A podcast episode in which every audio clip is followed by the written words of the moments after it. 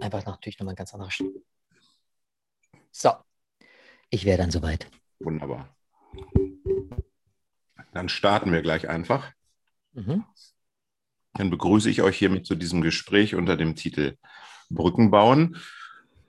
Vielleicht zum Einstieg. Heute geht es darum, und das wird vielen Menschen so gehen, dass wir mal darüber sprechen, dass wir im letzten Jahr Menschen aus unserem sozialen Umfeld, die uns wichtig waren oder sind, oder Menschen, die uns nahestanden oder stehen, verloren haben oder Gefahr laufen, sie zu verlieren. Da hängen vielleicht Dinge, wenn wir uns Beziehungen als Bänder vorstellen, vielleicht nur noch am seidenen Faden.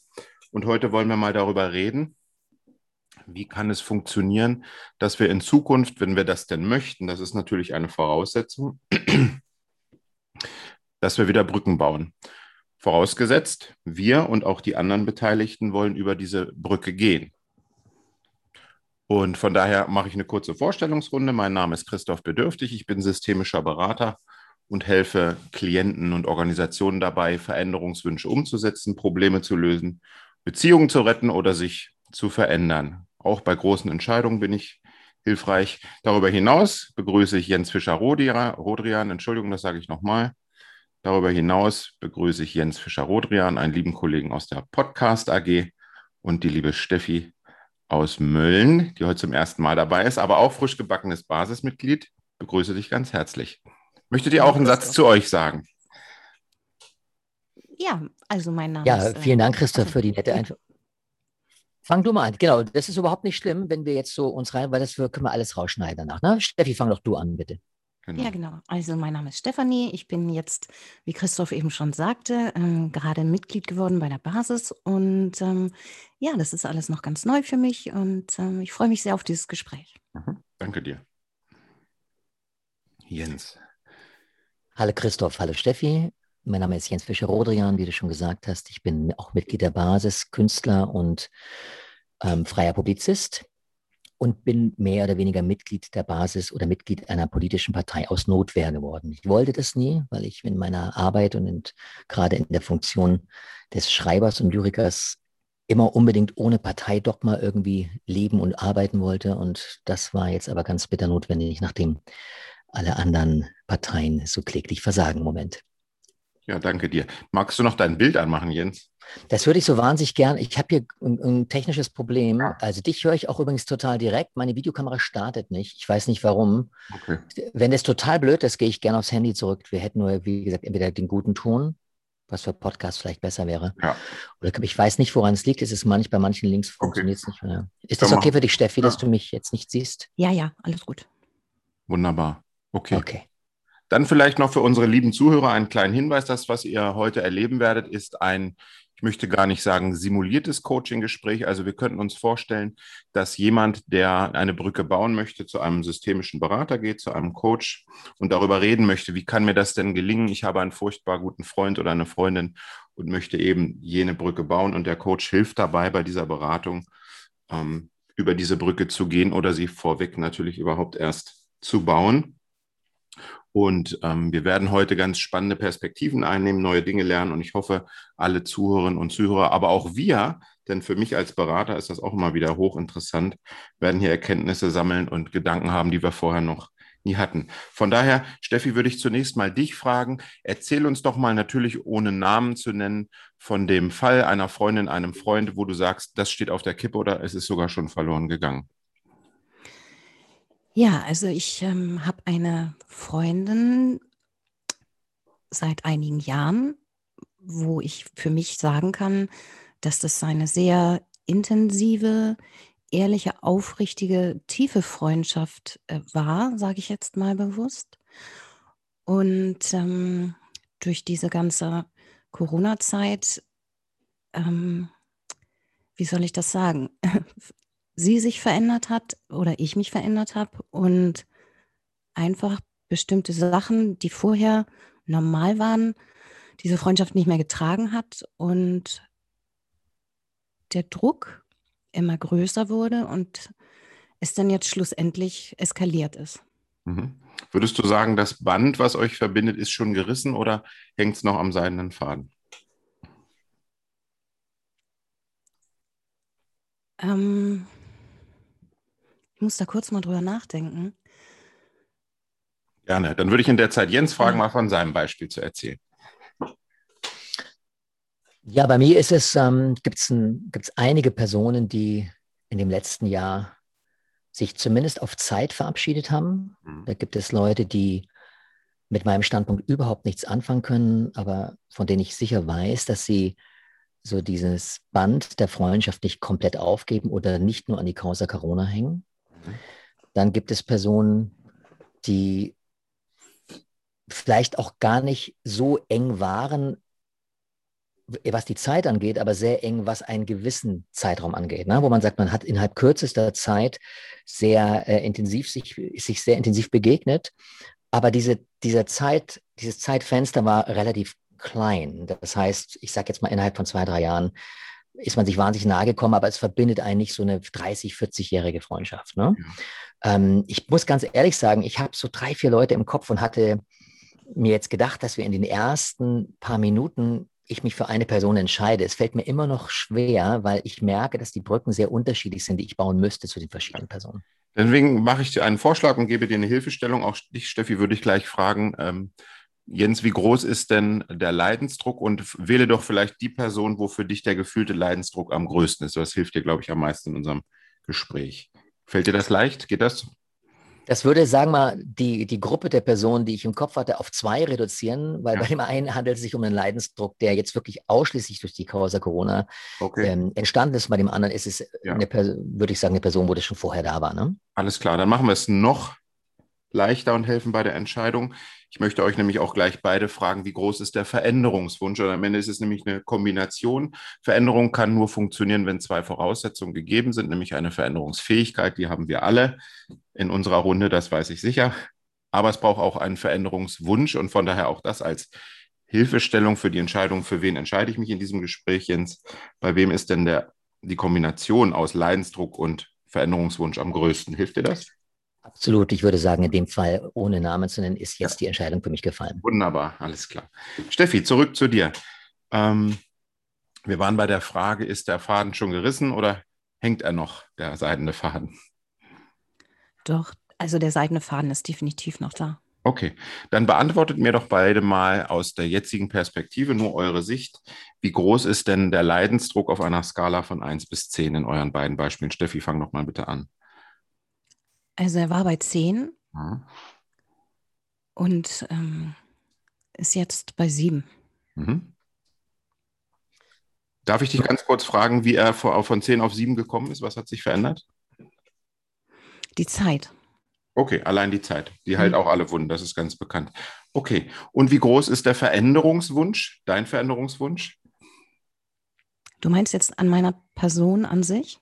Na, ich meine, der diese, Beziehung gegenüber, oder? Die Beziehung wieder zu verbessern, genau. Ähm, wo ich da stehe, ich habe mhm. das eben, ja? Ja, ähm, gerne auch auf einer Skala von 1 bis 10. Okay. Acht. Acht. Dankeschön. Von daher würde ich auch dich gerne fragen, Jens, wie groß ist bei dir der Leidensdruck bei der Person, für die du dich entschieden hast? Der Leidensdruck, Leidensdruck ich fange nochmal an, der Leidensdruck war, ich würde sagen, um die sieben als es anfing und ist jetzt vielleicht bei fünf. Mhm. Der Veränderungswunsch ist eher bei acht, weil ich mir wünschen würde, dass durch dieses Thema auch andere Gräben wieder geschlossen werden, die vorher schon da waren. Also ja. Corona hat wie ein Brennglas viel, viel äh, ans Tageslicht gebracht und äh, ich habe mich damit abgefunden, dass viele Dinge einfach nicht änderbar waren, zumindest in der Vergangenheit. Mhm das jetzt an mir oder an ihm liegt, das ist vollkommen dahingestellt. Mhm. Aber der Wunsch, dass sich das verändert und dadurch sich überhaupt die Beziehung wieder dahin bewegt, wo sie zu den stärksten Zeiten war, der ist am größten von diesen drei Einordnungen, die wir jetzt hatten. Stark. Dankeschön. Das kann auch unseren Zuhörern helfen, nämlich das, was wir hier tun, ist eine, eine, Skalierungsfrage, an der wir auch ein bisschen messen wollen. Haben wir Erfolg und kommen wir voran? Denn oft ist es gar nicht, äh, gar nicht so in diesen Gesprächen, dass man sofort nach einer Stunde am Ziel ist. Das ist ja ganz klar. Dafür ist die Veränderung häufig viel zu groß.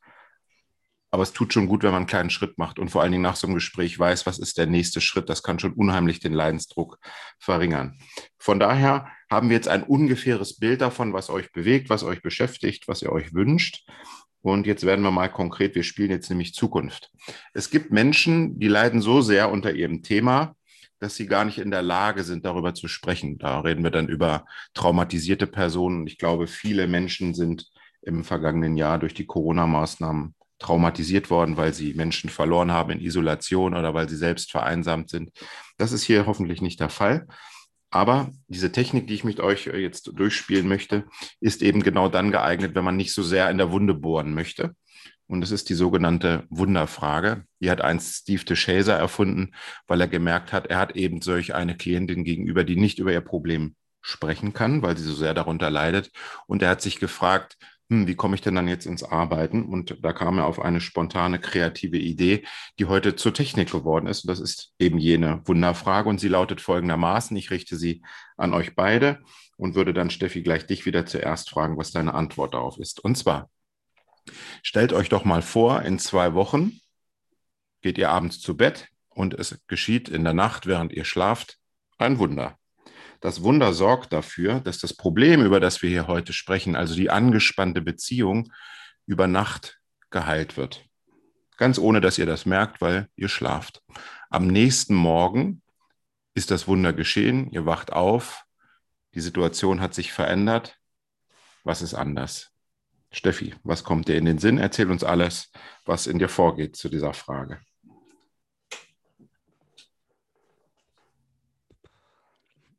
bin jetzt gerade mal ein bisschen überfordert. Das schneiden wir, kein Problem. Okay. Du kannst ja auch, wenn du möchtest, Zeit lassen, dann, dann wir können auch hin und her switchen. Genau. Also, wenn es wirklich ist. Die Sachen, diese Dialoge unter uns kommen alle rausgeschnitten, ne? Ja, okay. Ähm, vielleicht magst du zuerst, Jens. Okay. Ja, geht ja. das? Das geht. Wir können es generell so machen, äh, Steffi. Wir können immer, ja. wenn du merkst, du brauchst Zeit und ich brauche Zeit, dass wir einfach den Ball abgeben ja. kurz. Ja? Okay, super. Danke. Gut, Jens, dann frage ich gerne auch dich. Also in zwei Wochen geschieht das Wunder auch in deiner Nacht, während du schläfst. Die Beziehung ist geheilt, am Morgen wachst du auf. Was ist anders? Wenn es so sein sollte, dass ich das Gefühl habe, wir würden einen Quantensprung machen in der Art und Weise, wie wir miteinander kommunizieren, dann müsste das mehr als eine Sache sein. Aber wenn ich es versuchen würde, auf eine Sache zu reduzieren, jetzt mhm. bei der ersten Beantwortung deiner Frage, mhm. dann wäre es ganz simpel ein anderer Attention Span, also eine andere Aufmerksamkeitslänge. Weil ganz oft hadert unsere Beziehung daran, dass die Sachen, die ich erläutern möchte, einfach so komplex sind, dass ich mehr als zwei Minuten brauche. Und ich bin sehr vorsichtig geworden im Laufe der Zeit und habe schon immer gefragt, geht das jetzt? Hast du die Zeit und willst du es wirklich wissen? Und wenn ich dann als Antwort bekomme, ja, wirklich, ich bin jetzt da, ich möchte wissen, was dich bewegt, ich möchte wissen, was in dir, in dir los oder was mit dir los ist und vor allem, warum du in dieses in diese Recherche auch gegangen bist, was die Causa Corona angeht, um es mal kurz ähm, wirklich konkret zu machen. Und dann tue ich das und ich merke es entweder am Telefon, ich merke vielleicht sogar, dass da eine Aufmerksamkeitswillen ist, aber in der Art und Weise, wie das Gespräch drei Wochen später wiedergegeben wird, merke ich, dass diese Reduktion, die stattgefunden hat, genau das Problem ist, das wir mhm. immer wieder haben. Ja. Ja, und ich könnte es jetzt auch ganz konkret sagen, was ich damit meine. Also du erklärst einen Zusammenhang, der sehr komplex ist. Und unterm Strich bleibt dann, na, also du meinst, die Leute wollen nur Profit machen. Mhm. Nein, ich habe ganz viele Sachen gesagt. Das ist ein ganz kleiner Teil davon. Ja. Und wenn man es darauf reduziert, wird das sehr unverständlich. Mhm. Und daran merke ich, dass das Interesse, wirklich einzutauchen, einfach nicht so groß ist. Mhm. Okay. Hier hört man raus, du hast quasi einen Wunsch an den anderen, wenn ich das richtig verstanden habe, der dann erfüllt wäre. Du meinst in Bezug auf was passiert sein müsste, wenn ich in, am nächsten Morgen aufwache? Also genau. einfach nur, was ich, ja. Genau. Ähm, ja, also ganz konkret ja, weil ich ja mein Problem mit ihm benennen kann. Wenn er eins mit dir hat, müsste ich es jetzt erahnen. Ich kann ja. mir schon vorstellen, was das ist. Ja. Und ich weiß auch genau, was wahrscheinlich sein Wunsch wäre. Mhm. Aber jetzt ging es ja gerade um meinen Wunsch und ja. um mein, was passiert. Deswegen würde ich sagen, ja, einfach eine andere Attention Span und eine andere Aufmerksamkeit, wenn es um Sachen geht, die mir ganz, ganz besonders wichtig sind. Verstehe ich. Nun hast du eben schon angedeutet, es gibt auch ein paar andere Dinge, die dir schon in den Sinn gekommen sind, die quasi nach dem geschehenen Wunder in der Nacht anders wären. Magst du die auch kurz erwähnen? Das wäre also ganz konkret ein Anruf, mhm. der diese Pause beendet und einfach sagt, sag mal, das kann nicht sein, wir kennen uns jetzt seit irgendwie 30 Jahren, es kann nicht sein, dass wir jetzt irgendwie ein halbes Jahr nicht gesprochen haben, das ist uns noch nie passiert in dieser Form. Ähm, was kann ich tun, um diese Brücke zu schlagen und aber auch gleich zu sagen, was derjenige von mir braucht. Also es ist ja keine Einbahnstraße. Ja. Ich bin mir sicher, ich trigger bei ihm gewisse Dinge, die vielleicht diese Art von Aufmerksamkeit gar nicht zulassen. Das ist manchmal meine Geschwindigkeit, das sind manchmal meine Gedankensprünge, das kann alles sein. Ja. Und natürlich wünsche ich mir, dass er das genauso artikuliert. Und wenn er das nicht tun würde, weil er das selten tut, hm. würde ich ihm das einfach anbieten, weil ich denke ja zu wissen, was ähm, es für ihn vielleicht partiell unmöglich macht oder schwer macht, mit mir dann in einen intensiven Dialog zu gehen. Ja, also dieser Anruf, von dem du sprichst, würde bedeuten, dein Telefon klingelt. Richtig verstanden? ich weiß, ich habe das Gefühl, ich weiß, worauf du hinaus willst. Ähm, ja, in dem Fall ist das so, weil das Gespräch in letzter Zeit, was, was diese, diesen Graben vertieft hat, oft von mir ausgegangen ist und ich das Gefühl habe, und das ist ein ganz altes Thema bei mir, ich möchte Leute nicht ähm, belästigen oder penetrieren durch meine, durch meinen Wunsch nach Aufmerksamkeit oder Wunsch nach Klärung.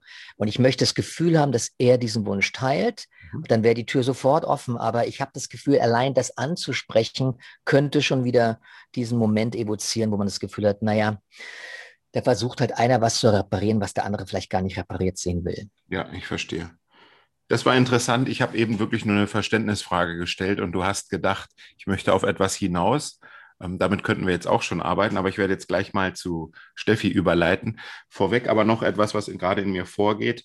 Und es erinnert mich an einen Vortrag mit einer Mediatorin, den ich mir mal angehört habe. Sie hat gesagt, die häufigsten Fälle, die zu Konflikten führen in den Familien, wo sie Konflikte begleitet, ähm, die treten überhaupt nur auf, weil Menschen ihre Wünsche nicht artikulieren. Also es kommt zur Enttäuschung, weil Wünsche nicht erfüllt werden, die nie artikuliert wurden, nach dem Motto, ich habe zu Weihnachten keine Socken bekommen und bin tief traurig.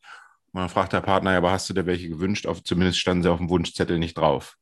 Und ähm, deswegen gebe ich jetzt mal die Frage in den Raum, die müssen wir gar nicht ähm, beantworten, an dieser Stelle zumindest. Wie gut sind wir oder waren wir in der Vergangenheit auch unsere Bedürfnisse und Wünsche überhaupt auszusprechen? Ich könnte mir vorstellen, dass unser Gegenüber häufig gar keine Ahnung von unseren Wünschen hat, weil er kann nicht Gedanken lesen. Aber das lassen wir mal so stehen. Jens, ganz lieben Dank. Wir arbeiten an der Stelle dann später weiter. Steffi, dein Wunder ist geschehen. Du wachst morgens auf. Was ist anders? Also ich ähm, hätte meine Leichtigkeit zurück und dieses ähm, Gefühl, so sein zu können, wie ich vorher auch war. Und ich würde, ich bleibe jetzt einfach mal bei mir, ich würde wirklich einfach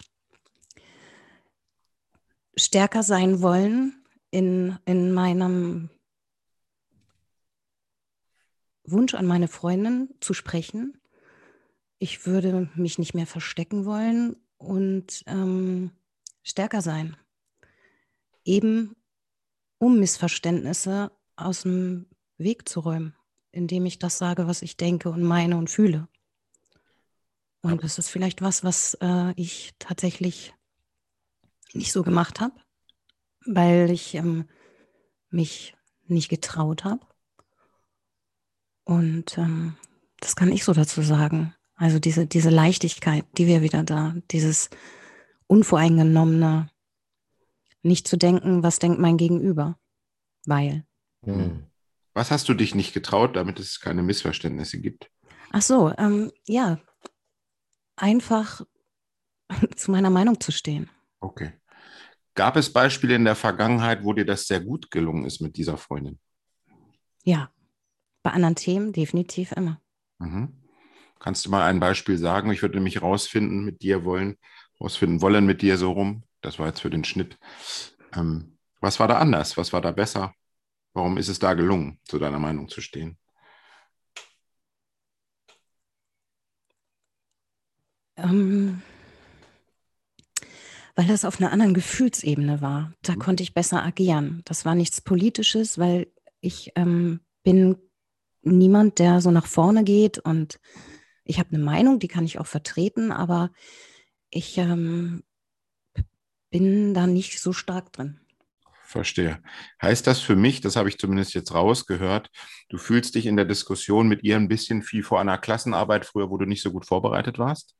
Richtig, so kann man sagen. Okay wäre es eine Option, ähm, wäre das überhaupt hilfreich für dich und dein Gefühl? Wir merken ja, während wir dir zuhören, es geht hier ums Gefühl, nicht so sehr äh, um Fakten.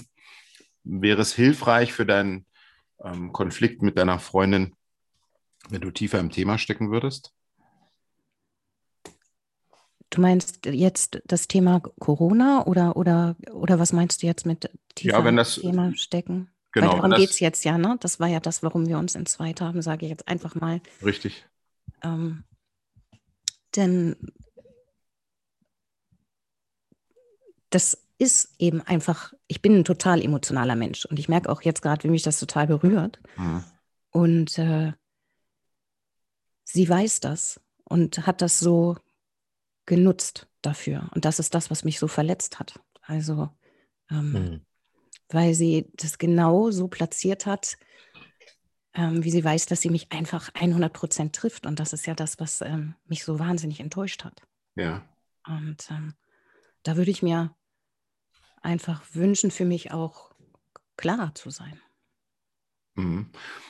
Das, was ich eben meinte, war, würde es dir helfen? Du hast ja nachgefragt, ob es um Corona geht. Ja, geht es. Ähm, das ist ja auch mit Ursache des Konflikts oder zumindest die Diskussion über Corona. Würde es dir helfen im Konflikt mit ihr, wenn du im Thema Corona, egal ob es jetzt politisch ist oder ob es ums Virus geht, um die Intensivbetten, was auch immer, würde es dir helfen, wenn du einfach bei dem Thema inhaltlich ganz stark und sicher wärst? Ich denke schon. Okay. Hast du Muße dazu? Ich verstehe jeden, der keine Muße dazu hat. Hast du Muße dazu, dich einzuarbeiten? Insofern, dass du quasi sagen könntest, so jetzt fühle ich mich so sicher, jetzt kann ich auch wieder ins Gespräch gehen, um nicht aufs Glatteis zu geraten. Mhm. Also ich weiß ja eine Menge, ich bekomme ja auch viel mit durch meinen ja. Partner. Ja. Und ähm, ich weiß aber gar nicht, ob mir das so wichtig ist. Mhm. Weil ich, ich finde, für mich muss das gar nicht so stattfinden. Mhm, ich verstehe. Ja. Ich erinnere mich gerade an ein Gespräch, äh, ein Interview von unserem neuen Mitglied Jürgen Fliege, dem berühmten TV-Pfarrer, der darüber gesagt hat, er geht diesen Konflikt gar nicht mehr ein, er spricht nur noch über seine Angst. Also er redet nur noch über sich und sein Empfinden und warum er Angst hat in dieser Zeit. Und es gibt ja unterschiedliche Ängste. Die einen haben Angst vor dem Jobverlust, die nächsten vor Armut, die anderen Angst vor Diktatur, manche natürlich auch vor dem Virus. Völlig berechtigt. Bei der Medienberichterstattung ist das ja ganz klar. Vielleicht ist auch das eine Option. Steffi, vielen Dank erstmal. Wir werden da anknüpfen. Jens, gibt es aus deiner Sicht noch etwas zu ergänzen ähm, in Bezug auf die Frage vorhin, wenn das Wunder geschehen ist, was ist dann anders? Kam dir noch etwas in den Sinn, wo du sagst, oh ja, das wäre noch etwas, was mein äh, Ziel quasi noch mehr im Detail beschreibt? Ja, mhm. äh, ähm, ich glaube, die Sache, die am für den Schnitt. Die Sache, die den größten Unterschied machen würde, wäre ein Bekenntnis zu dem, was wir hatten, weil das sehr, sehr stark war. Das war jemand, mit dem ich extrem viel Musik gemacht habe in unterschiedlichsten Formationen.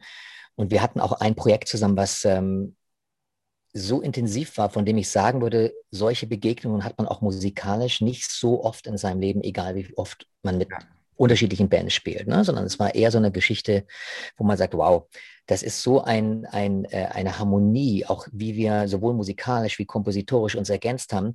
Und ähm, durch den Umzug meinerseits ist das so ein bisschen eingeschlafen und wurde immer wieder versucht, neu zu beleben. Und durch die Umstände, in denen man lebt, durch die Tatsache, dass man äh, andere Verpflichtungen hat, kam es nie wieder dazu. Und wenn die Quintessenz aus unserem Gespräch der, das Wunder am nächsten Morgen. Wenn mhm. die Quintessenz wäre, hey, wir, wir müssen da anknüpfen. Es kann nicht sein, dass wir das so ganz brach liegen lassen.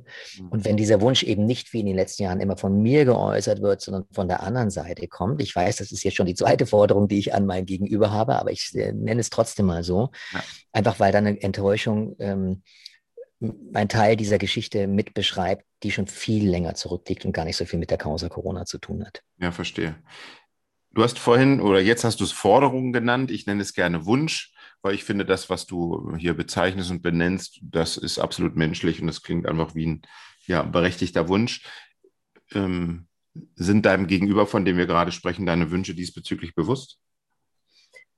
Das ist eine sehr gute Frage, weil aufgrund des geringen Attention Spans oder diese Aufmerksamkeit weiß ich natürlich nicht, inwieweit die Dinge angekommen sind, die ich immer wieder geäußert habe. Also ja. wenn ich so Gesprächsangebote und Arbeitsangebote und diese Dinge mache und sie dann nicht umgesetzt werden, ist natürlich nicht klar, sind sie nicht angekommen, oder ist jetzt keine Zeit oder kein Interesse da.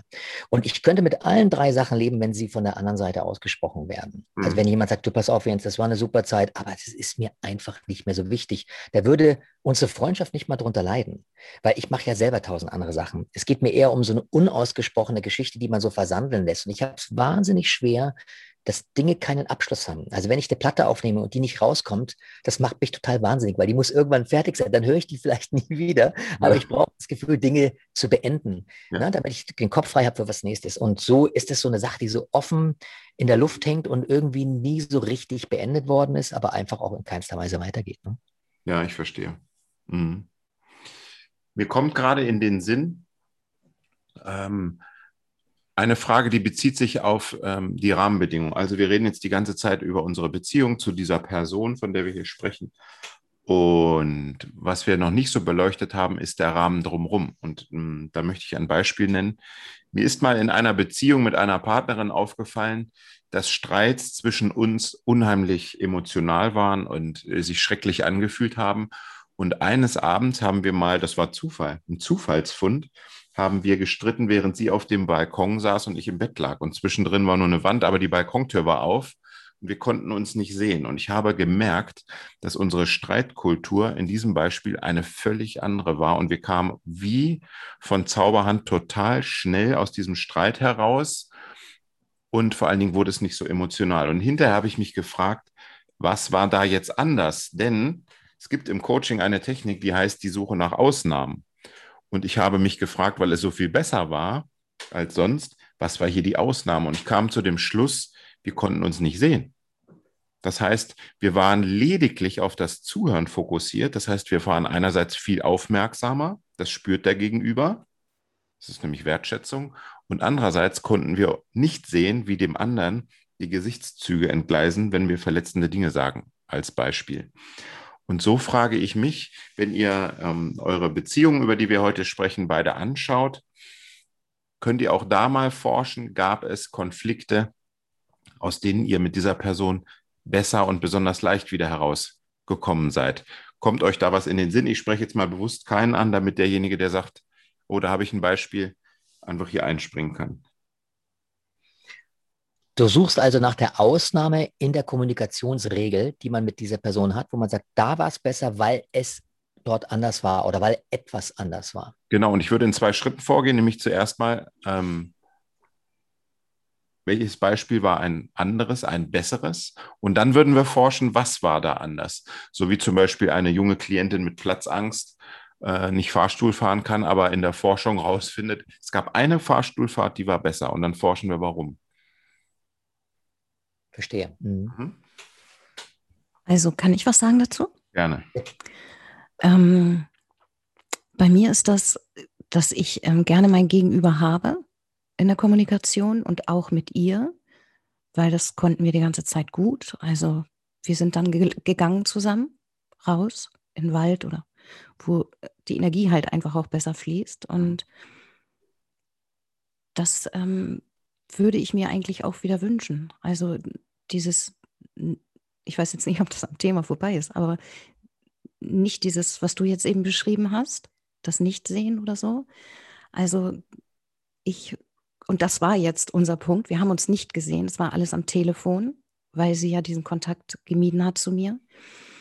Und ähm, das ist einfach was, wo ich weiß, wir haben das früher besser gemacht. Hm.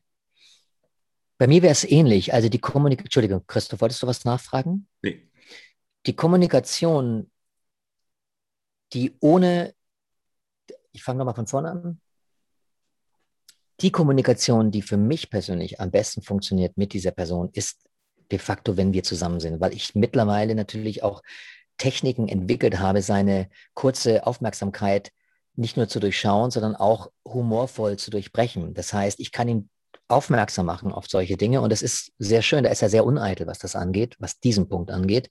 Wenn ich sage, hey, bleib bei mir, ich bin noch nicht, ich bin noch nicht so weit, ne?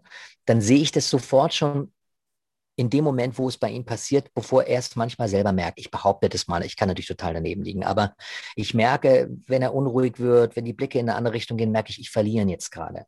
Und entweder muss ich dann mein, mein Kommunikationsmittel ändern, schneller zum Punkt kommen oder eine Frage stellen, um ihn wieder einzubinden. Oder ich mache ihn darauf aufmerksam, dass ich jetzt einfach noch eine Minute brauche, damit er wirklich den ganzen Bogen mitbekommt. Das war schon immer bei uns so und das hat gut funktioniert. Am Telefon zum Beispiel funktioniert es für mich persönlich gar nicht, weil er so jemand ist, der immer drei Sachen auf einmal macht. Also ich, wir kennen es ja alle.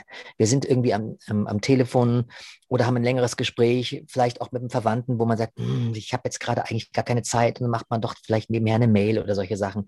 Ähm, das macht man jetzt nicht in so einem Gespräch, das wir führen, das macht man nicht mit seinem besten Freund oder wenn jemand sein Herz ausschüttet. Aber trotzdem war ich mir bei ihm ganz oft nicht so sicher, ob er nicht eigentlich parallel am Fahrradfahren ist, sich noch einen Kaffee bestellt, kurz den Mute-Button drückt und deswegen nicht mitbekommen hat, was ich eigentlich gesagt habe, mhm. oder ob es wirklich die mangelnde Aufmerksamkeit oder ein mangelndes Interesse war. Ja. Und deswegen diese Technik, die ich entwickelt habe, das klingt jetzt wahnsinnig ähm, besonders, es ist überhaupt nicht besonders. Ich, ich lese halt sein Gesicht und ich merke, und wir können unglaublich gut über Humor, immer, egal wie schlecht es uns in der Beziehung geht, wir können immer sehr, sehr gut über Humor uns sofort wieder verständigen. Und da ist er, wie gesagt, sehr selbstreflektiert und vor allem weiß er um diese Schwäche. Wir reden jetzt die ganze Zeit von seiner Schwäche. Ja. Ich habe ja einen großen Anteil an unserem systemischen Versagen oder wie auch immer wir das nennen möchten oder unseren, unseren, unsere Bumpy Road hier. Ja. Aber wenn ich das jetzt auf ihn beziehen würde, würde ich sagen, ich kann viel besser mit ihm im Raum und mit Zeit. Mhm. Weil dann kann auch mal passieren, dass man sagt, okay, Pause, essen gehen, Gitarre spielen, eine Runde Daten, Tischtennis spielen, was auch immer, und dann zurück ins Thema. Ja? ja. Aber das, wie gesagt, am Telefon funktioniert für mich überhaupt nicht. Ja. Kannst du mal drei Stärken benennen von deinem Freund, die er in der Kommunikation zeigt? Fällt dir das leicht? Als du nur drei Stärken gesagt hast, äh, hatte ich zehn im Kopf. Ja. Als du auf das Thema Kommunikation gekommen bist, brauche ich jetzt einen kleinen Moment. Ja. Ähm, ich würde sagen, das erste, eine Grundbereitschaft. Mhm. Erstmal eine Grundbereitschaft. Er fragt wirklich nur dann, wenn er Interesse hat. Das Problem ist nur, dass dieses Interesse nicht sehr lange anhält innerhalb eines Gesprächs. Ne? Aber wir waren jetzt ja bei den Stärken, also Grundbereitschaft. Ja. Ähm, sehr klare Definition seines Punktes. Mhm. Auch dann, wenn der Punkt schwammig ist. Mhm. Na, wenn er nicht weiß. Also er hat nicht unbedingt den Anspruch zu wissen. Und das Dritte, wenn er sich irrt, hat er kein Problem zu sagen, hey, da lagst du einfach goldrichtig. Oder ähm, zu sagen, weißt du, du beschäftigst dich mit solchen Themen seit 20 Jahren viel mehr als ich ich bin da auch einfach gar nicht so drin. Mhm. Ne? Also er kommt schon bei solchen Sachen sehr entgegen. Mhm. Nur dann ist anscheinend so viel Energie schon verpufft, dass vielleicht der Punkt, den ich machen will, dann gar nicht gar keinen Platz mehr hat. Also, ne? mhm. Das ist interessant. Beim Zuhören wird für mich sehr deutlich, so kommt es zumindest bei mir an, dass du wirklich noch große Lust hast auf diese Freundschaft. Also das Kind ist aus meiner Sicht glasklar noch überhaupt nicht in Brunnen gefallen, weil ich merke, wenn äh, Kinder im, in unserem Kontext hier wirklich kurz davor sind, in den Brunnen zu fallen, dann haben die Menschen auch gar keine Lust mehr über die Stärken nachzudenken. Würde Hast du recht? Ja, würde ich dir total recht geben. Und ähm, ich würde einen Satz noch dem beifügen oder zufügen. Das Grundinteresse, in den Konflikt zu gehen, ist deswegen nicht so groß, also der Leidensdruck, ja. der damit verbunden sein könnte, ist nicht so groß, weil ich sowieso so ein Urvertrauen habe, dass wir uns nicht für immer verlieren. Mhm. Ich würde sehr, sehr gerne bei diesem so einschneidenden Erlebnis das Gefühl bekommen, dass dann größerer Wunsch oder ein größeres Bedürfnis ist, meinen Leidensdruck in Bezug auf die Causa Corona zu verstehen. Gar mhm. nicht, was unsere Beziehung angeht, weil das ist so jemand, da würde ich nie die Tür zu machen. Es gibt Menschen, da ist es mir auch nicht so wichtig, ob die noch nach wie vor in meinem Leben sind oder nicht. Und bei ihm ist es wirklich komplett anders. Ich weiß, irgendwie werden wir uns immer wieder begegnen, weil da ist eine ganz, ganz viel Liebe da, so eine Grundliebe, die einfach da ist. Mhm. Die kann, glaube ich, durch fast nichts erschüttert werden. Also ja. von der Seite her weiß ich nur nicht. Und deswegen, das, der letzte Satz dazu.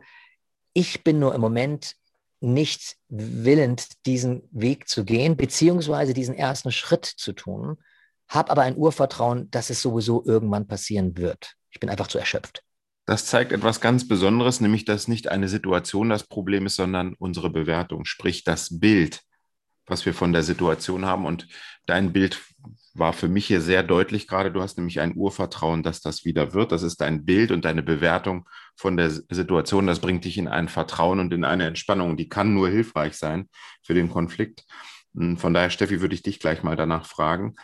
Ähm, mein Bild ist im Moment, und das als Überleitung, mein Bild ist im Moment ähm, bei Menschen, mit denen ich diesen Konflikt habe zur Causa Corona, dass hier ein Angriff auf unsere Freiheiten stattfindet und jeder, der quasi mich in meinem Inner Circle nicht schützt und uns schützt, der lässt quasi die Angreifer gewähren. Und deswegen fällt es mir so unheimlich schwer, diesen Menschen im Moment zu verzeihen.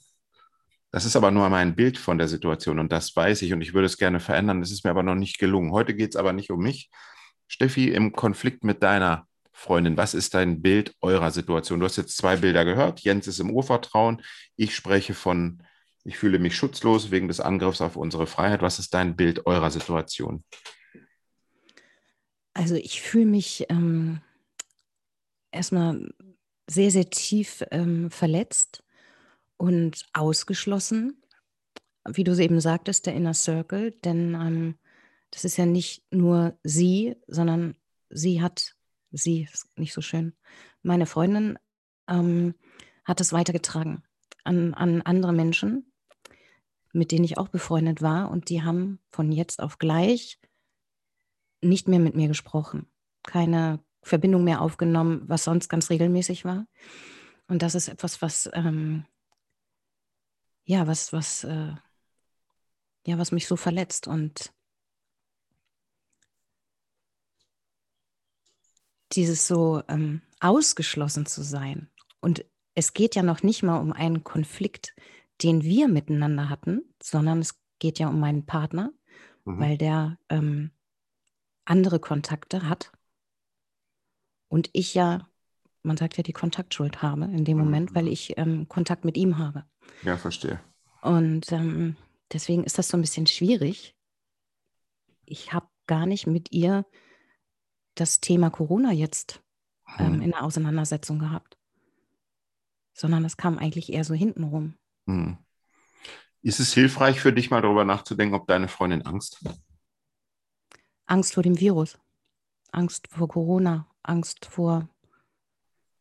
Das lasse ich offen, weil ich glaube, mhm. wenn du auf die Idee kommst, was das sein könnte, ist das am hilfreichsten für dich. Ja. Hast du schon mal darüber nachgedacht, ob deine Angst eine Rolle spielen könnte? Weil ich höre das raus. Ob das mhm. stimmt, weiß ich nicht.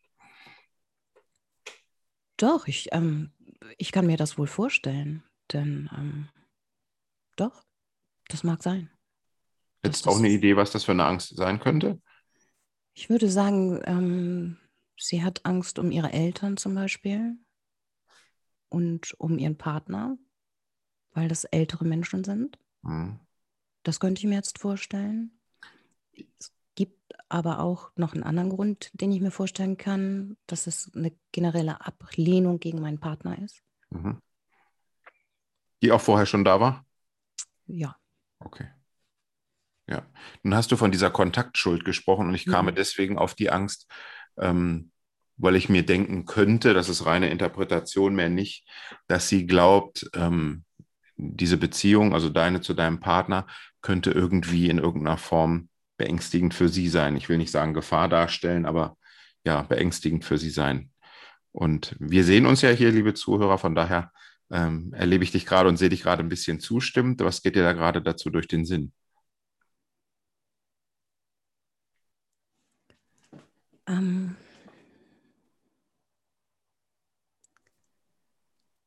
vielleicht dass ähm, diese, ich sag's einfach jetzt mal so, wie ich es denke, der Einfluss, den sie hat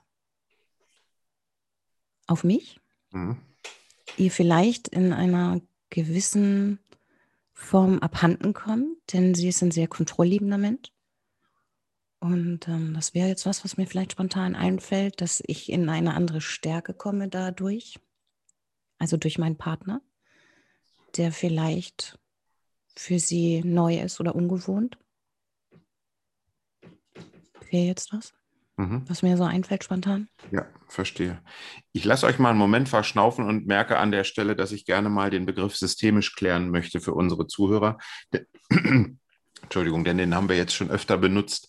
Und zwar denken wir systemischen Berater in Systemen. Heute geht es hier um Beziehungen zu Freunden, die angespannt sind. Und wenn wir von systemisch sprechen, dann meinen wir, dass nicht wir Menschen das System bilden, in unserem Fall hier die Freundschaften, sondern die Beziehung zu diesen Menschen. Also wenn wir uns das bildlich vorstellen würden, dass ein, ähm, ein Freundschaftssystem aus verschiedenen Freundschaften besteht, dann wäre nicht die Menschen das System, sondern die Verbindung, die Interaktion, die Kommunikation zu diesen Menschen. Und wenn man diese Verbindung sichtbar macht, dann könnte man sich das am Ende wie ein Spinnennetz vorstellen, wo jeder mit jedem interagiert. Das ist ja ganz normal in einem freundschaftlichen System. Und so sind quasi die Bindfäden das System und nicht die Person an sich.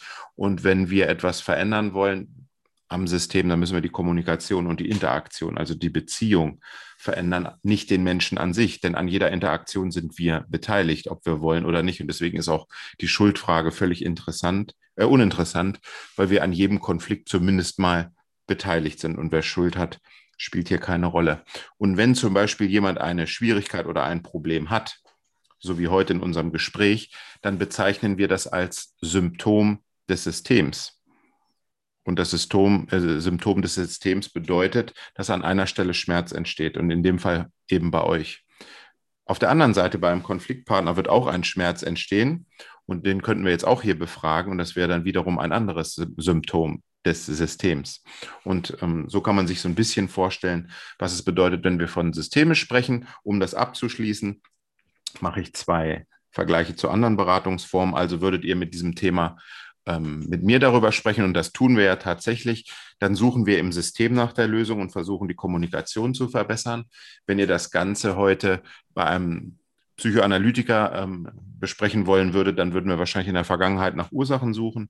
Und wenn ihr mit dem Leidensdruck, wenn er denn unendlich wäre, mit einem Psychiater sprechen würdet, würde er womöglich ein Medikament verschreiben. Also ähm, auch da sehen die Lösungswege sehr unterschiedlich aus. Alles hat seine Berechtigung. Nur wir arbeiten eben am System und weil wir davon ausgehen, dass dieser Konflikt, den ihr habt, ein Symptom des Systems ist. Und jetzt zurück zu einer Frage. Jens, mich würde mal, wenn du dir das anhörst mit der Symptomatik des Systems, würde ich mal fragen wollen, diese Causa Corona, die jetzt zu diesem Konflikt führt, und wenn wir mal wirklich das Bild zulassen, dass das nur ein Symptom im System ist, dann ist das ja nur ein neuer Fall. Wo ploppt denn dieses System oder dieses Symptom, Entschuldigung für den Schnitt, wo ploppt dieses Symptom denn noch auf, unabhängig von Corona?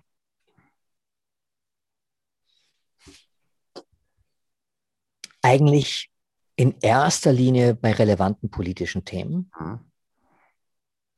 Es gibt so viele Dinge, wo wir uns sehr schnell sehr einig werden. Wie gesagt, das Musikalische sowieso, das Künstlerische, auch wenn wir da manchmal unterschiedliche Herangehensweisen haben ähm, dann gibt es da schon so, so ein, ja, ich würde mal sagen, eine, eine nonverbale Kommunikation, die stattfindet, die sehr gut funktioniert. Aber nicht nur bei politischen Themen, sondern eigentlich auch, wenn es um unsere Beschäftigung geht, die wir nicht miteinander teilen. Also was macht er, was mache ich? Mhm. Ja? Mhm. Da tauchen auch sehr ähnliche Strukturen auf, wo ich das Gefühl habe, dass Dinge, die ich sehr klar erwähne, zumindest denke ich, dass ich sie klar erwähne. Vielleicht würde er mir widersprechen, würde sagen, du, so klar war mir das gar nicht. Du hast diesen Wunsch oder das nie so geäußert, dass es für mich zumindest klar war. Aber wenn ich das jetzt mal nur aus meiner Sicht beschreiben würde, dann würde ich sagen, ich verstehe nicht, was an dem Wunsch, ich möchte dich sehen, so missverständlich ist. Ne? Also das war jetzt einfach ein Beispiel, um ja. zu sagen, ich äußere einen Wunsch, sage ganz klar, hey, können wir dann und dann? Und dann kommt entweder nichts oder sowas wie ein, ähm, ja, ja, klar, ist aber im nächsten Moment vergessen. Und das war jetzt gar nicht auf den Wunsch des Sehens, weil der wird von ihm relativ häufig geäußert, eher wenn es um Bedürfnisse geht, die ins Berufliche auch gehen, ne? also Verbindungen äh, schaffen, Synergien herstellen. Und dann ist so viel los in dem eigenen System der Person, um die es jetzt bei mir geht, ja. Also was symptomatisch ist zum Beispiel für unsere Kommunikation, ist, dass wenn wir telefonieren, ist immer eine ganz große Freude auf beiden Seiten. So, hey, wie schön, dass du dich meldest. Und wenn man dann sich so gegenseitig abfragt, was machst du gerade, was tust du, woran arbeitest du, dann kommt fast immer der Spruch, hey, so viel wie jetzt im Moment habe ich noch nie gearbeitet. Also es wird immer mehr. Es kommt ja. immer mehr dieses Ding so, hey, beim letzten Mal habe ich irgendwie das und das und das, aber jetzt ist noch das dazugekommen und das muss auch noch dann und dann fertig werden. Also ich weiß, ich schlafe gar nicht mehr so ungefähr. Mhm. Fast so, als ob man sich präsentieren muss in der Form, dass man sich ausschließlich definiert über Arbeit und sagt, je beschäftigter ich bin, umso mehr bin ich Mensch, umso mehr habe ich Wert. Ja, ich glaube nicht, dass das eine bewusste Entscheidung ist, so zu reden, aber das bleibt nach vielen, vielen Jahren so ein bisschen bei mir hängen, wo ich mir denke, ist schon interessant, dass die Quintessenz der Frage, die ich gestellt habe, wie geht's dir, eigentlich immer ist, so viel wie jetzt hatte ich noch nie zu tun. Ja. Ne? Also daher kommen so diese beiden im beruflichen wie auch im politischen, diese, diese Grenzen, die sehr schnell erreicht werden, wo ich merke, okay, jetzt müssen wir in die Leichtigkeit, jetzt müssen wir in den Humor, jetzt müssen wir was essen, jetzt müssen wir zusammen Tischtennis spielen, was auch immer. Ne? Hm. In mir steigt eine Frage auf, die mich selber überrascht, deswegen stelle ich sie dir auch. Nämlich, mir ist gerade bewusst geworden beim Zuhören, dass ihr auch früher schon gar nicht so viel Kontakt hattet, oder? Also es war so, dass wir eine Zeit lang extrem viel Kontakt hatten, zusammen wohnten, auch in den Staaten drüben. Also das, das war schon sehr intensiv. Und ja. dann aber durch Umzüge, dadurch, dass wir Kinder bekommen und dann in, in diesen anderen Systemen ja. ähm, sehr, sehr busy sind, gab es dann immer große, große Pausen immer wieder. Ja, absolut. Verstehe. Und ist es hilfreich, sich vorzustellen, dass dieser Kontakt einfach wieder mehr wird, weil es wird hier total klar, und das finde ich eine schöne Erkenntnis für mich zumindest, dass Corona eigentlich überhaupt keine Rolle spielt. Ja, wir reden über eine Störung in der Kommunikation und Corona löst sie jetzt halt mal wieder aus. Es gab auch schon andere Fälle. Interessant ist ja, wie kommen wir raus? Ähm, und das wird hier sehr, sehr deutlich. Ist quasi die Veränderung der Taktung, der Häufigkeit äh, eine Möglichkeit, das zu verbessern? Oder ist das zu banal? Das ist nicht zu banal. Ähm, das könnte sein. Ich merke aber, dass auch im Zusammensein dieses Gefühl, wenn man mal wirklich ernsthaft in was eintaucht, dass da kein Platz ist nur auf Zeit bezogen, selbst wenn wir alle Zeit der Welt hätten, mhm. ist einfach eine Kommunikationsform, die mich immer weniger interessiert. Das heißt, ich versuche eher unsere Freundschaft so zu definieren, dass ich das genieße, was wir haben und gut teilen können und nicht etwas fordere, was er vielleicht gar nicht geben kann mhm. oder zumindest mir nicht geben kann. Vielleicht hat er ja diese Fähigkeit in anderen Systemen, in anderen Beziehungen. Aber anstatt nach etwas oder ja, nach etwas zu fragen, beziehungsweise etwas zu erwarten oder zu, sich zu wünschen oder zu wollen, lieber zu sagen, das ist da nicht drin. Und wenn es doch passieren sollte, ist man angenehm überrascht, aber es ist nicht belastet durch den Umstand, dass man sich danach sehnt. Mhm. Also das Sehnen ist auch weniger geworden, eindeutig. Also ich habe das akzeptiert. Ich habe in meinem Umfeld Menschen, mit denen ich unglaublich intensiv in jedes Thema einsteigen kann. Nur habe ich, bin ich da irgendwo auch so ein Romantiker, was so, so hm. Freundschaften, eben auch um Männerfreundschaften angeht. Man hat halt manchmal gern bei den Menschen, die einem ganz besonders wichtig sind, gerne viele Dinge vereint. Hm. Und wenn man dann so ein, zwei, drei Punkte, die so eine große Rolle spielen, dort nicht findet, dann merkt man, dass man sie woanders sucht, dann dort vielleicht auch findet und vielleicht ein bisschen Angst hat, dass dadurch diese andere Beziehung bedeutungsloser wird. Hier habe ich an der Stelle einen Wow-Effekt, den ich gerne teilen möchte. Und du sprachst vom Punkt vereint. Wir wünschen uns idealerweise, dass man mit einem Freund, einer Freundin alles kann. Lachen, tiefe Gespräche, finanzielle Vorsorge besprechen, also möglichst alles. Und ich erwische mich selbst dabei, dass ich mir das wünsche und es ist utopisch. Und mein Bild von Freundschaften kann sich schon verändern und damit lässt der Leidensdruck vielleicht auch nach, wenn ich genau weiß, mit dem einen kann ich super in die Kneipe. Punkt. Wenn ich tiefe Gespräche führen möchte, dann rufe ich den Jens an. Punkt. Und wenn ich über finanzielle Vorsorge, Aktien, was auch immer sprechen will, dann melde ich mich bei der Gabi. Und es merke ich gerade, was zu welcher Entspannung, ich habe ja auch solche Themen, zu welcher Entspannung das führt, wenn ich mir sage, okay, dann ist das so. Dann hast du einen Freund zum Sport, einen Freund fürs, für die Kneipentour etc. Steffi, du hast jetzt einige Minuten Gelegenheit zuzuhören. Ähm, Sag mir doch mal, wir reden jetzt ungefähr eine Dreiviertelstunde miteinander. Was hat sich in der Dreiviertelstunde verändert? Ist irgendetwas anders als vor einer Dreiviertelstunde? Weil was wir nicht werden heute ist das Problem lösen. Das ist ganz klar. Wir werden aber vielleicht unsere Bewertung verändern können, indem wir mit Bildern spielen. Was hat sich verändert bis hierhin? Also ich kann ganz klar sagen, ich bin eben bei deinem Satz hängen geblieben und das äh, hat jetzt bei mir gerade mal was gemacht. Und zwar, dass du gesagt hast, das muss gar nichts mit Corona zu tun haben. Sondern dass es vielleicht eine generelle Sache ist. Und ähm, ja, das ist mir gerade klar geworden. Das hat gar nichts mit Corona zu tun. Mhm. Zwischen meiner Freundin und mir, sondern das ist, es ist was ganz anderes. Ja, magst du mal ein bisschen ausschmücken, was du damit konkret meinst? Was ist denn das genau, worum es eigentlich geht? Weil jetzt kommen wir zum Kern. Hm. Ja, ich ähm, habe das ja eben schon mal gesagt, ähm, diese Ablehnung meines Partners.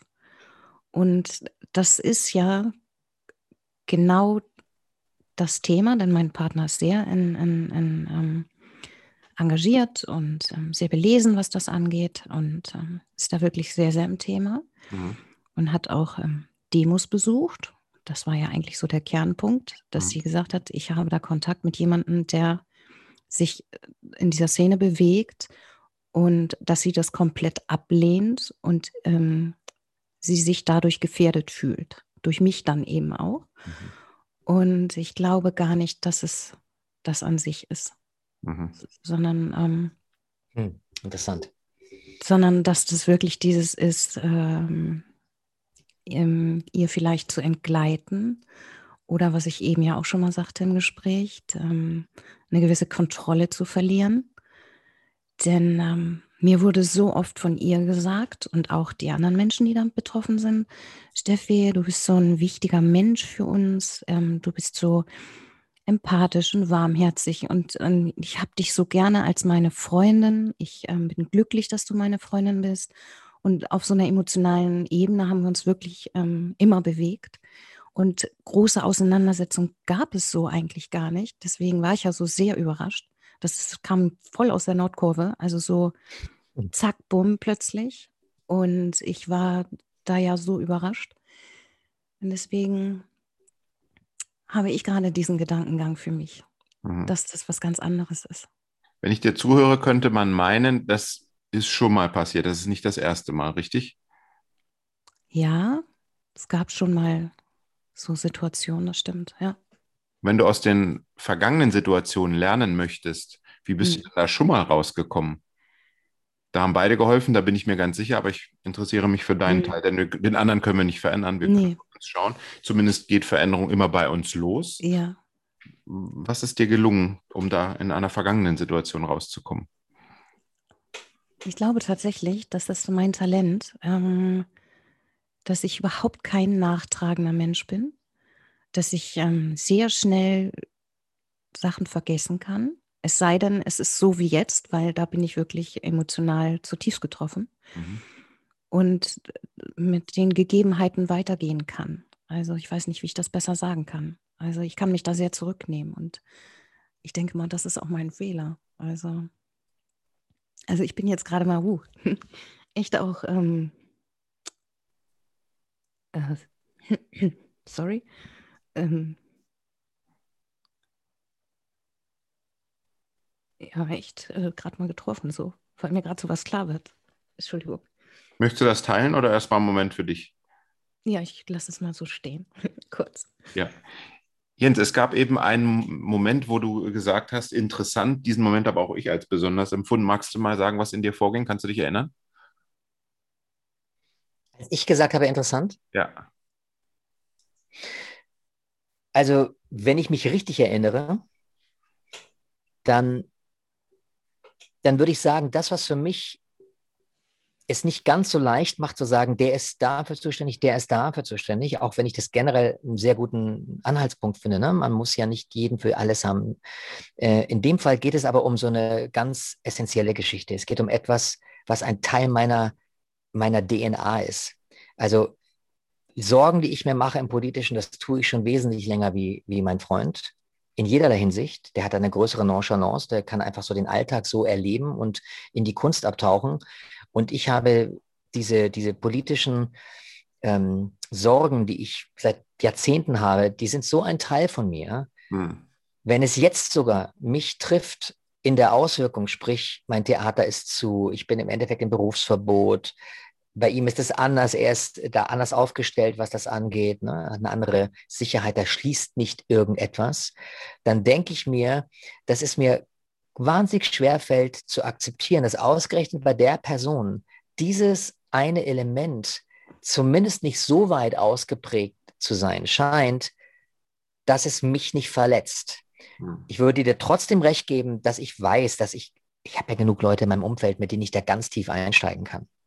Aber es geht wirklich um dieses Gefühl, hey, das muss für dich wirklich scheiße sein, weil bei dir ist jetzt echt viel zusammengebrochen. Und ich weiß, er versteht es, aber er hat nicht die Möglichkeit daraus, oder zumindest erscheint es mir so, dass er nicht die Möglichkeit hat, daraus zu schließen, wie wichtig es wäre, zu verstehen, was mich hier antreibt. Weil man kann ganz schnell sagen, klar, sein Theater schließt, er hat alle seine Gigs verloren, deswegen ist er so wahnsinnig wütend, was die Maßnahmen angeht und, und, und. Dem ist nicht so ob ich mit jetzt über 50 dann anfange, was komplett anderes zu machen und Schafsbauer werde, ist mir relativ egal. Ich habe 30 Jahre in meinem Leben mit Musik Geld verdient. Ich schreibe sehr viel und sehr gern. Das wird eh immer stattfinden, weißt du? Das mhm. heißt, für mich ist es gar nicht so, dass ich denke, oh Gott, ich will mein altes Leben zurück, unbedingt. Und ich will, wenn überhaupt, mein altes Leben deswegen zurück, weil es mir das Herz bricht zu sehen, wie es meinen Kindern geht damit. Ja, mhm. meiner 13-jährigen Tochter, die jetzt andere Dinge tun sollte, wie in, in, in verdammten Zoom-Konferenzen zu sein. Die will Menschen kennenlernen. Na, all diese Dinge. Und meine große Tochter mit 20 genauso, die jetzt irgendwie anstatt in Clubs zu gehen, irgendwie sich illegal mit acht Leuten in einem Garten trifft. Ja, mhm. das ist der Teil, der mir das Herz bricht, dass ich bei mir wieder bei Null anfangen müsste. Das ist etwas, was mich auch immer mit Spannung begleitet und auch mit einer gewissen Art von, von Neugier und Aufregung. Also das ist gar nicht der Punkt, dass ich mir denke, Mensch, sag doch mal, wie leid ich dir tue. Ja, das ist wirklich ja. nicht der Punkt. Es geht nur darum, dass er versteht, dass ich hier einen Leidensdruck habe, der gar nicht an meine Person gekoppelt ist, sondern dass ich über diesen Weltschmerz mhm. und über diesen Weltenbrand so am Verzweifeln bin. Ja. Und das war bei uns schon oft so. Ja. Und jetzt ist es so stark geworden, dass ich mir denke, und jetzt schweigst du so lang? Das ist im Endeffekt die Geschichte, die mit einer Verletzung dann zu tun hat. Ja. Du hast davon gesprochen, dass diese politischen Sorgen schon immer ein Teil von dir waren und jetzt hast du das Wort Weltschmerz benutzt. Wie viele deiner politischen Sorgen sind denn jetzt mal unabhängig von Corona wirklich wahr geworden? Alle. Okay. Also ich würde schon sagen, dass ich, ähm, das ist natürlich übertrieben und auch jetzt provokant übertrieben gesagt, natürlich, ich bin ja nicht jemand, der von Haus aus immer weiß, wie sich die Welt entwickeln wird, aber Sorgen, die ich hatte in Bezug auf große Konflikte, in Bezug auf was passiert zwischen Amerika, China, Russland, was passiert in Palästina beziehungsweise Israel, haben sich immer in der Form bewahrheitet, dass halt daraus nichts entstanden ist, wo ich sagen würde, boah, die Welt hat jetzt einen Schritt gemacht. Und ich kann den Weltschmerz gerade als Lyriker und als jemand, der, der auch ähm, ähm als freier Autor Texte schreibt, ich kann den halt nicht von meinem Schaffen Schaffensprozess trennen. Das ist halt ein Teil, worüber ich singe und schreibe. Endlichkeit ist ein Riesenthema in all oder vielen meiner Songs oder in vielen meiner Slam Poetry Texte. Und ähm, wenn dann Endlichkeit so fremdbestimmt wird, nicht durch ein Virus, sondern durch die Art und Weise, wie damit umgegangen wird, ähm, und gerade dann noch das Leben meiner Kinder so beeinflusst. Wie gesagt, ich kann mich jetzt zurückziehen und was ganz anderes machen. Das ist okay die nächsten 30 Jahre, aber so habe ich mir das nicht vorgestellt, wie meine Kinder groß werden sollen. Und das ist die Sorge, die mich am meisten umtreibt. Und da sollten wir eigentlich vereint sein in der Sorge, weil wir auch Kinder im gleichen Alter haben. Ja, also von der Seite her könnten wir uns dort begegnen. Und im Moment findet es halt einfach nicht statt. Verstehe. Bevor wir zu einem kleinen Resümee kommen, würde ich dich, Steffi, nochmal fragen wollen, gab es noch eine Erkenntnis, die du noch mit uns teilen möchtest? Sonst schreiten wir hier voran. Die macht mal weiter. Okay. Ähm, angenommen, das Wunder tritt ein, die Situation ist gelöst. Wer hätte Nachteile? Das, was ich jetzt hier gerade erfrage, ist der sogenannte Öko-Check.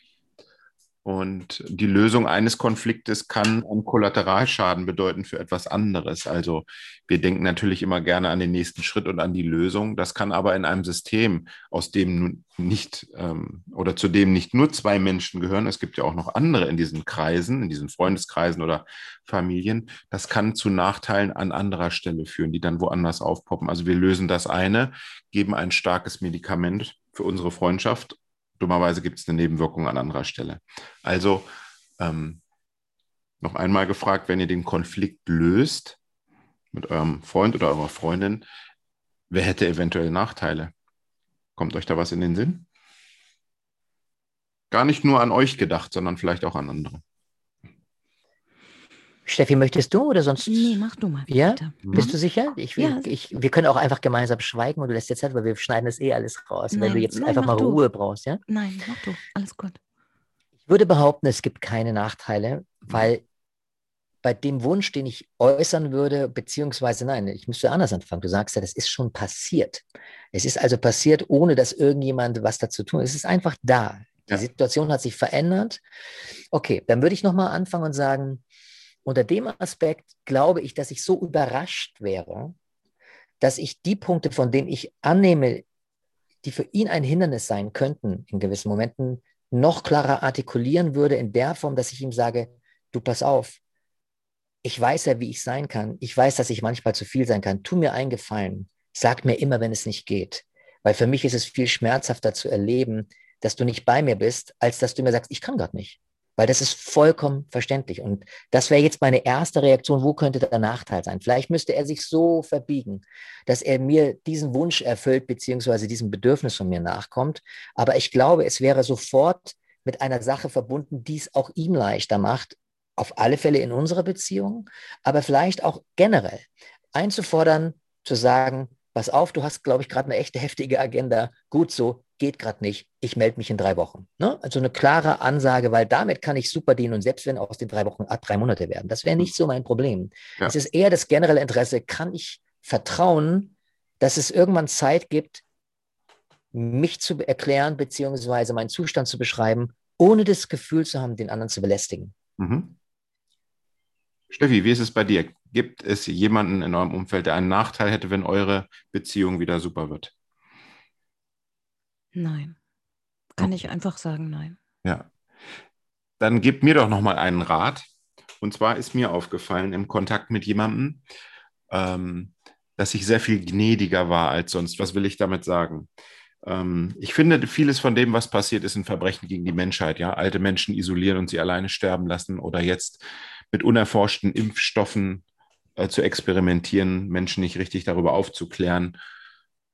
Das ist ein Verbrechen gegen die Menschheit und wer das nicht erkennt, gerade in meinem Inner Circle, wir haben darüber gesprochen, auf den werde ich sauer. Hm, das würde ich gerne besser machen, da schaue ich auch bei mir, ist es aber so. Und jetzt habe ich neulich mal mit jemandem mich unterhalten, der sich genauso verhält, wie es mich eigentlich aufregt, aber wir mussten auf Englisch sprechen, denn die Person kam aus Australien und ich habe erlebt, dass ich sehr viel gnädiger war, sozusagen, und sehr viel sanfter und viel weniger emotional, weil ich nicht Deutsch gesprochen habe. Und das war wieder eine absolute Aha-Situation für mich, weil ich gemerkt habe, okay, hier ist was anders und ich habe heute nicht verstanden, noch immer nicht, warum ist das da besser? Was kommt euch in den Sinn, wenn ich euch das erzähle, was ist da besser? Was kann unseren Zuhörern vielleicht aus dieser kleinen Geschichte helfen? Was denkt ihr dabei? Warum ist es da anders? Ich glaube, es hat auch was mit Wiederholung zu tun. Wenn du generell auf Deutsch viel sprichst, dir Gedanken machst, auf Deutsch träumst, auf Deutsch diese, dieses Thema öfters behandelst und dann kommt wieder dieses Thema hoch, dann bist du ja auch in so einem, ne, in so einem Wiederholungsprozess. Das heißt, du musst in dem Moment nicht neu denken. Du kannst gewisse Fakten wieder abrufen, du kannst sie genauso artikulieren, wie du sie vielleicht vor zwei Wochen artikuliert hast und, und, und. Ich hatte ein ähnliches Gefühl letztens mit einem Gespräch, das ich auch auf Englisch führen musste. Ich spreche mit dem immer auf Englisch. Ich habe aber auch ein paar Jahre in Amerika gelebt und bin jetzt, wenn es nicht um Fachausdrücke geht, da relativ flüssig und habe gemerkt, dass selbst das, was verändert hat, mich hat es eher nervös gemacht, weil ich so gern diese ganzen medizinischen Sachen, es ging sehr ins Detail, natürlich dann auch besser hätte ausdrücken können. Genau da habe ich dann im Englischen wahrscheinlich meine Lücken, weil ich natürlich mit der Causa Corona jetzt in Deutschland irgendwie gelebt habe. Mhm. Aber ich habe festgestellt, trotzdem war es ein ganz anderes Gespräch, weil ich neu denken musste und nicht abrufen konnte. Mhm. Und ich glaube, dadurch, wenn man immer in einer Sprache spricht und plötzlich die Sprache wechselt, und die kann man ja in jederlei Hinsicht wechseln, das muss ja gar nicht eine andere Sprache sein, es kann ja ein anderes Kommunikationsmittel sein, dann ist das bestimmt hilfreich. Und wenn ich das noch sagen darf, Christoph, ich habe mir jetzt vorgenommen, zwei Dinge. Ich möchte die engsten Freunde nach einem Jahr gar nicht mehr versuchen zu überzeugen von irgendetwas. Ich will ihnen vielleicht gar nicht mal sagen, wie ich denke, aus dem einfachen Grund, nicht nur, weil ich frustriert bin, das kommt dazu, aber vor allem, das, was ich anzubieten habe, ist nicht schön. Die Welt, die sich jetzt da öffnet, wenn man einmal in diesem, in diesem Matsch wühlt, ist keine attraktive Welt. Die Blumenwiese danach, die braucht halt eine Zeit, bis man die auch sieht. Ich möchte nicht verantwortlich sein, bei meinen besten Freunden sie in den Matsch zu schubsen. Das ist das eine. Und das zweite ist, ich habe das Gefühl, dass die beste Kommunikationsform mittlerweile, nachdem alle Fakten oder viele Fakten auf dem Tisch liegen, wir tappen nicht mehr im Dunkeln, was die Gefährlichkeit angeht und, und, und, ist es einfach Fragen zu stellen. Fragen zu stellen, die natürlich ein gewisses Wissen beinhalten, in der Form, dass ich sage, weil ich das weiß, stelle ich dir die Frage. Aber ich bin wirklich daran interessiert, was denkst du darüber? Was denkst du darüber, um nur ein Beispiel zu nennen, dass selbst die WHO unter, mit, mit der Hilfe von Ioannidis auf eine ähnliche Letalitätsrate kommt wie eine gefährliche oder mittelschwere Grippe? Was sagst du dazu? Hm. Weil oft sind dann Gesichter vor dir, wenn du das erzählst, ist erstmal schweigen. Oh Gott, hoffentlich kommt nicht noch irgendwas, wo ich jetzt vielleicht gerade nicht faktensicher bin. Aber einfach die Frage zu stellen. Weil es gibt nur zwei Antworten. Entweder ich sehe es anders oder ich habe davon noch nie was gehört. Verstehe. Ja. Danke dir. Also, Silvi, was kam dir in den Sinn? Genau, erzähl. Genau. Mhm. Also bei mir ist das eine relativ kurze Antwort. Und zwar, ich glaube einfach, dass wir in unserer Muttersprache sehr viel ähm, emotionaler sind und, und stärker auch und, und viel klarer, als wenn man eine Sprache spricht, die man kann, aber in der man nicht so, so emotional auch drin ist. Also mhm. so wird mir das gehen. Mhm.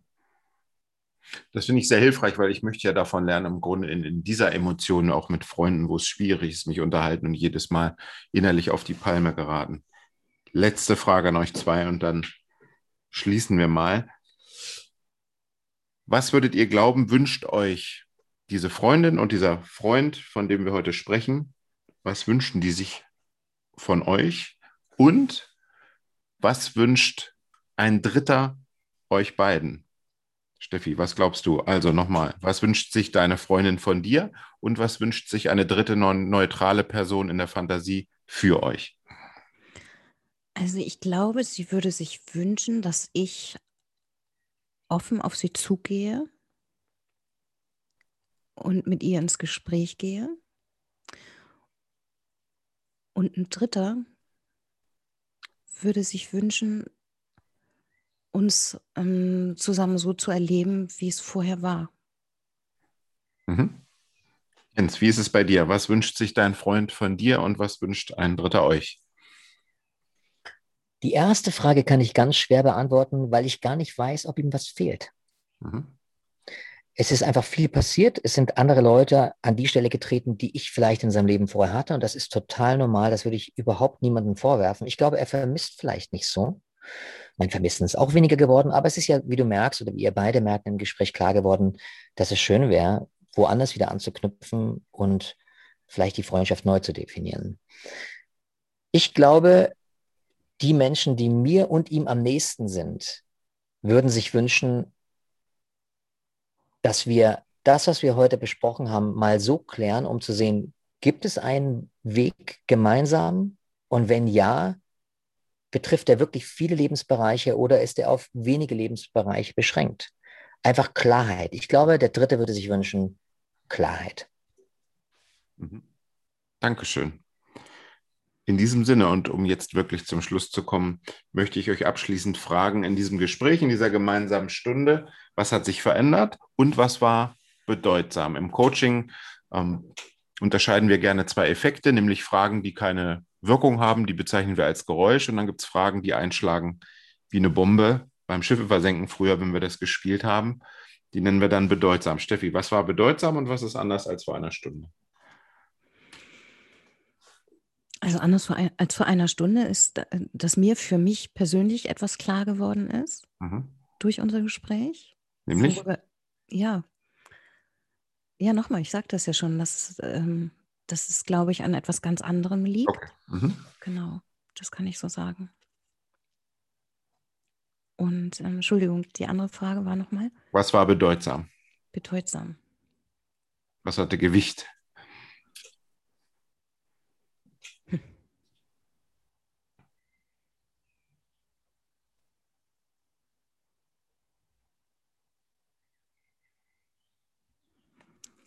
Ähm, Sag du bitte was dazu, Jens. Ich würde sonst eine andere Frage stellen. Okay. Wir können das ja eh schneiden. Hat ja. sich am Leidensdruck und am Veränderungswunsch irgendwas verändert?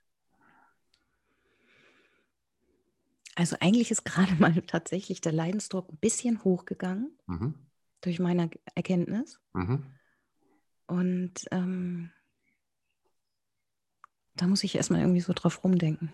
Wenn ich dir dabei zuhöre, muss ich sagen, das kommt bei mir als hilfreich an und nicht als hinderlich. Ja. Weil es zu einem Schritt führen kann und der ja. bringt weiter. Es geht um dich. Genau. Ja. Okay, danke. Danke.